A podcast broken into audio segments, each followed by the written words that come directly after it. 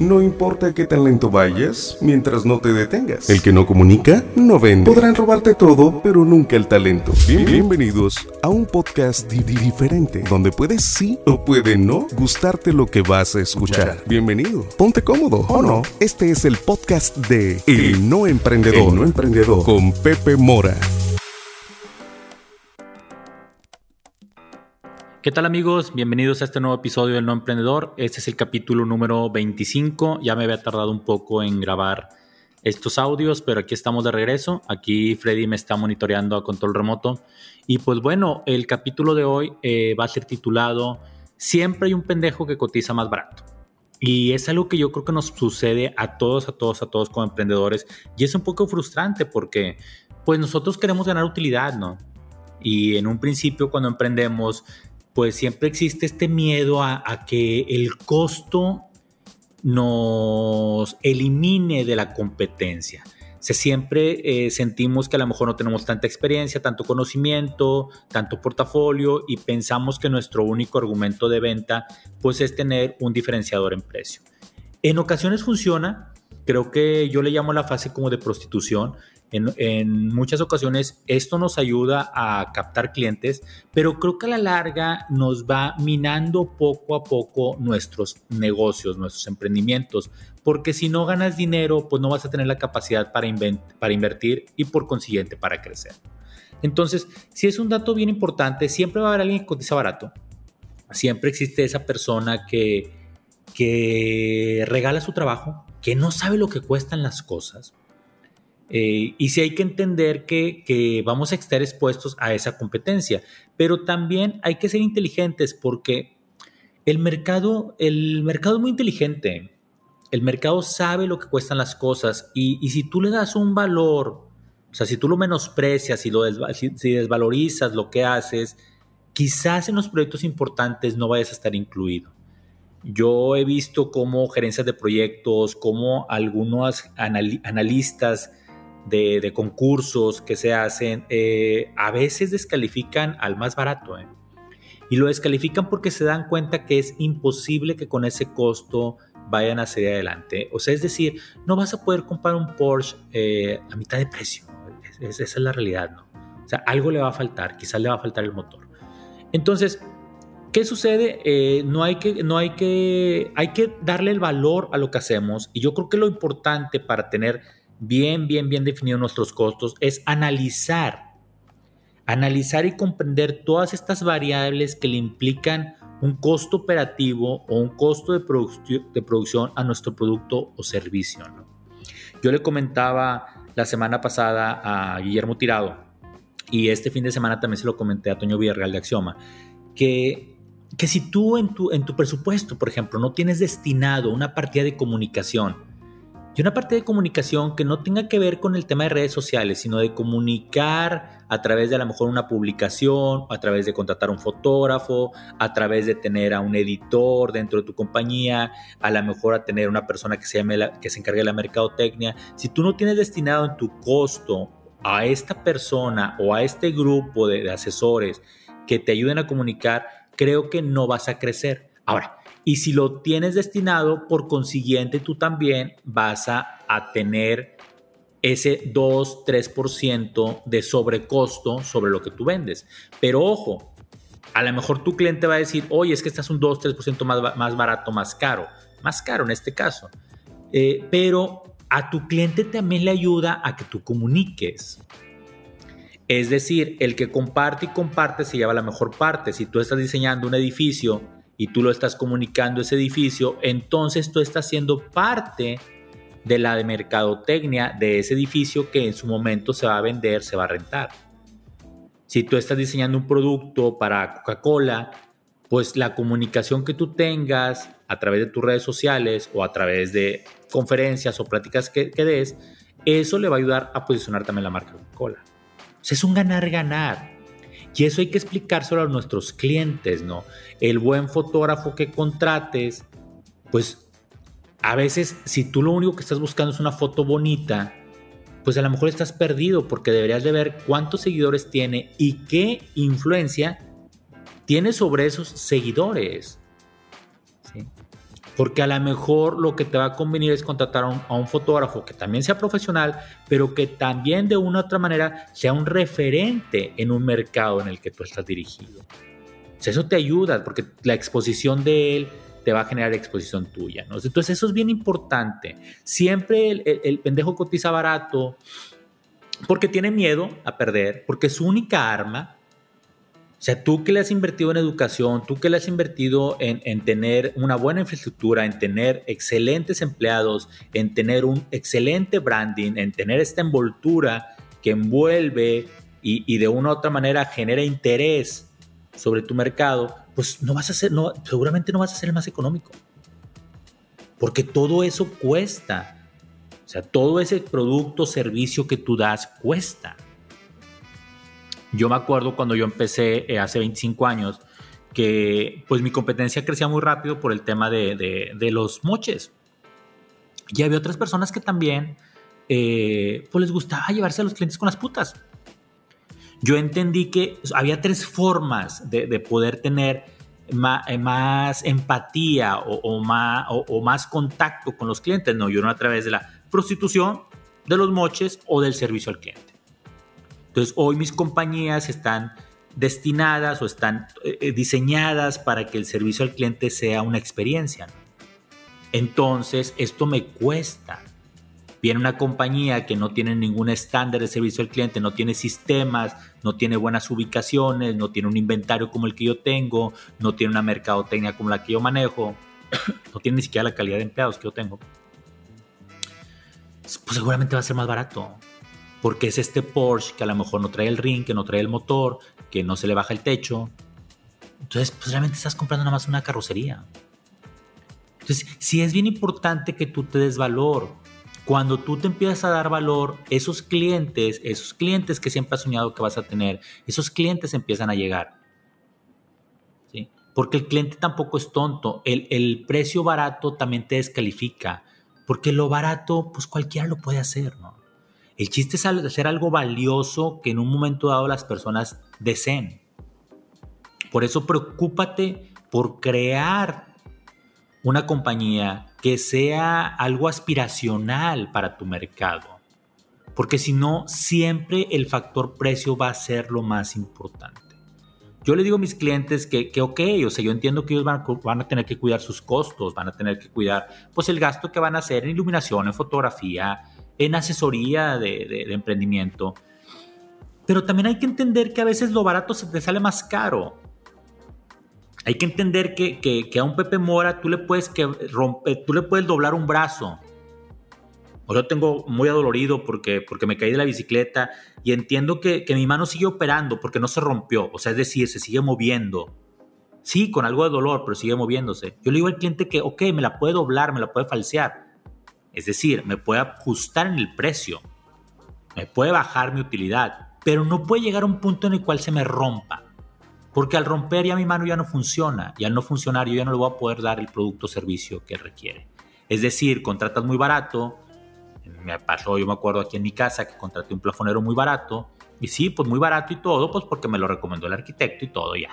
sí, al final qué, o sea, al final el señor se fue con el dinero. Al final un día se enojó, no completaba, se va y yo tuve que volver a pagar todo el plafón de la, casa, de la casa. Entonces, pues lo barato es lo caro, porque esa gente que cotiza barato ni siquiera tiene un respaldo, ¿no? Claro, no se trata tampoco de abusar en el mercado, hay un justo valor. Hay un justo valor en el cual tú te puedes ganar un buen porcentaje de utilidad, porque entendamos, cuando tú formas un negocio, o sea, Grupo LAI es Grupo LAI SASB, es decir, es un negocio que genera utilidades para los socios. O sea, yo no engaño a mis clientes. Yo no les estoy haciendo un favor, ni ellos me lo están haciendo. Es simplemente una transacción económica en la cual yo voy a tener que dar lo mejor de mí para que su proyecto salga victorioso, salga adelante. Pero me voy a ganar dinero. Y con ese dinero yo voy a crear una infraestructura en la cual voy a crecer, voy a mejorar mis productos, mis servicios ¿sí? Y voy a poder darle más servicio, más productos, mayor calidad, ¿sí? A la gente que me consume. Entonces, es bien importante. Esto que hago ahorita, pues a lo mejor ya ahorita estoy haciendo este podcast, lo estoy haciendo con un micrófono, pues ya un poquito más profesional, que salió de las utilidades de mi negocio. Las cámaras Leica salieron de las utilidades de mi negocio. ¿sí? Las, las camionetas de reparto salen de las utilidades del negocio. La, mi, mi, despacho en Valle, mi bodega, todo sale de las utilidades. Entonces, si tú no generas utilidades, pues entonces, ¿cómo vas a crecer? O y si tú te subes al carrusel de a ver quién puede más y quién es más barato, pues está bien. De repente, a lo mejor sí tienes que demostrarle al otro cabrón que, bueno, tú puedes.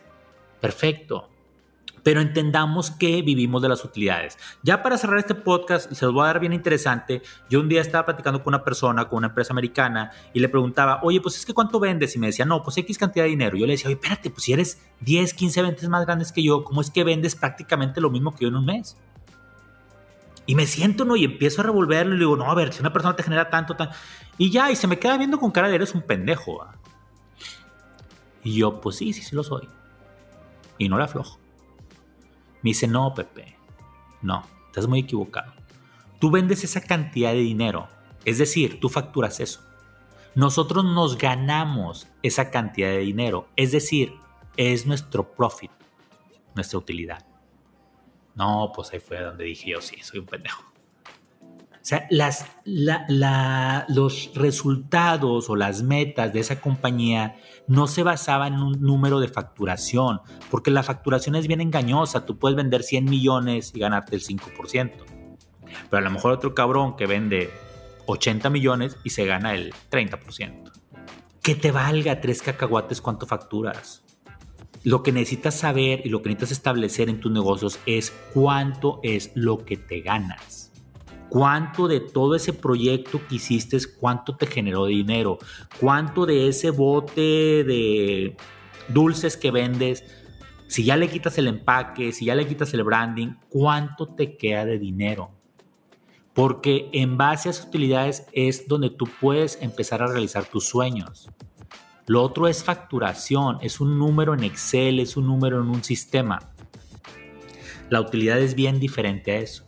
Entonces yo a partir de esa conversación yo cambié todo mi modelo en la compañía. O sea, hoy lo que me interesa es cuánto me genera, cuánto cada vendedor dentro de la empresa. Y todos esos vendedores, cuánto generan de dinero. Con, con Karen me pasa mucho. A Karen no le interesa cuántas sesiones de fotografía hay. A ella le interesa es cuánto es la meta de dinero que se tiene que completar en esas sesiones. Y ahí es donde em, empezamos a ver que a lo mejor una sesión de, de, acabamos de hacer una de políticos en, en, en, eh, León, pues tiene mucho más profit que hacer varias sesiones de personas casuales, por llamarlo así. ¿sí? Que a lo mejor la sesión de, de, retrato de boda es mucho, tiene mucho mayor utilidad que una sesión de, no sé, de un, de un, un perrito o que una familiar. Entonces tú vas viendo y vas balanceando y vas viendo hacia dónde tu mercado genera más utilidad, ¿no? La fotografía arquitectónica, a mi socio Paco, le está sucediendo que ahorita está saliendo mucha competencia que ni toman con los lentes profesionales. O sea, esa es la realidad, o sea, no es que la gente no lo ve, ¿no? Ni toman con los lentes profesionales, o sea, tienen ahí un 2-3 branding, ni siquiera tienen tanto la exposición como nosotros la tenemos, pero la gente los contrata, los contrata por baratos, pero también tu foto se ve barata, tu comunicación es barata, no haces engagement con compañías poderosas, pues también tu crecimiento es muy limitado. O sea, a lo mejor te vas a basar en 200 likes o 100 likes te van a dar. Sí, pero tu foto no es profesional. El día que hagas tú una presentación o el día que The Ross haga una presentación, pues no vas a estar tú. O sea, sí es bien importante que lo entiendas, ¿no? O sea, es bien importante que, que te des el valor, o sea, que te des el justo valor de lo que tú vales y que no te descalifiques. O sea, que la gente entienda que es que tú haces ese traje a la medida, que tu trabajo cuesta, que no estás abusando, pero sí cuesta, hay un valor ahí en, lo que, en todo lo que tú haces, hay una preparación que tuviste, ¿sí? que no son enchiladas, que no nomás vas a agarrar un lápiz y hacerlo, ¿sí? y que entonces muy probablemente no vayas a ser más barato, pero muy probablemente, fíjate lo que te digo, mis compañías a lo mejor no son las más baratas, pero muy probablemente seamos los más económicos.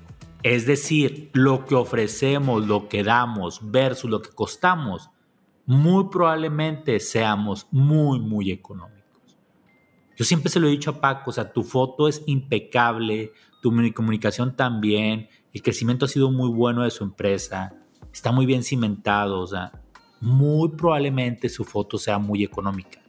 Pero tú quieres contratar al fotógrafo pedorro, sin lentes buenos, una fotografía que en la calidad para Instagram te va a servir, pero que después no, no va a servir. Ahora, también, a futuro, esas fotografías no van a tener tanto valor.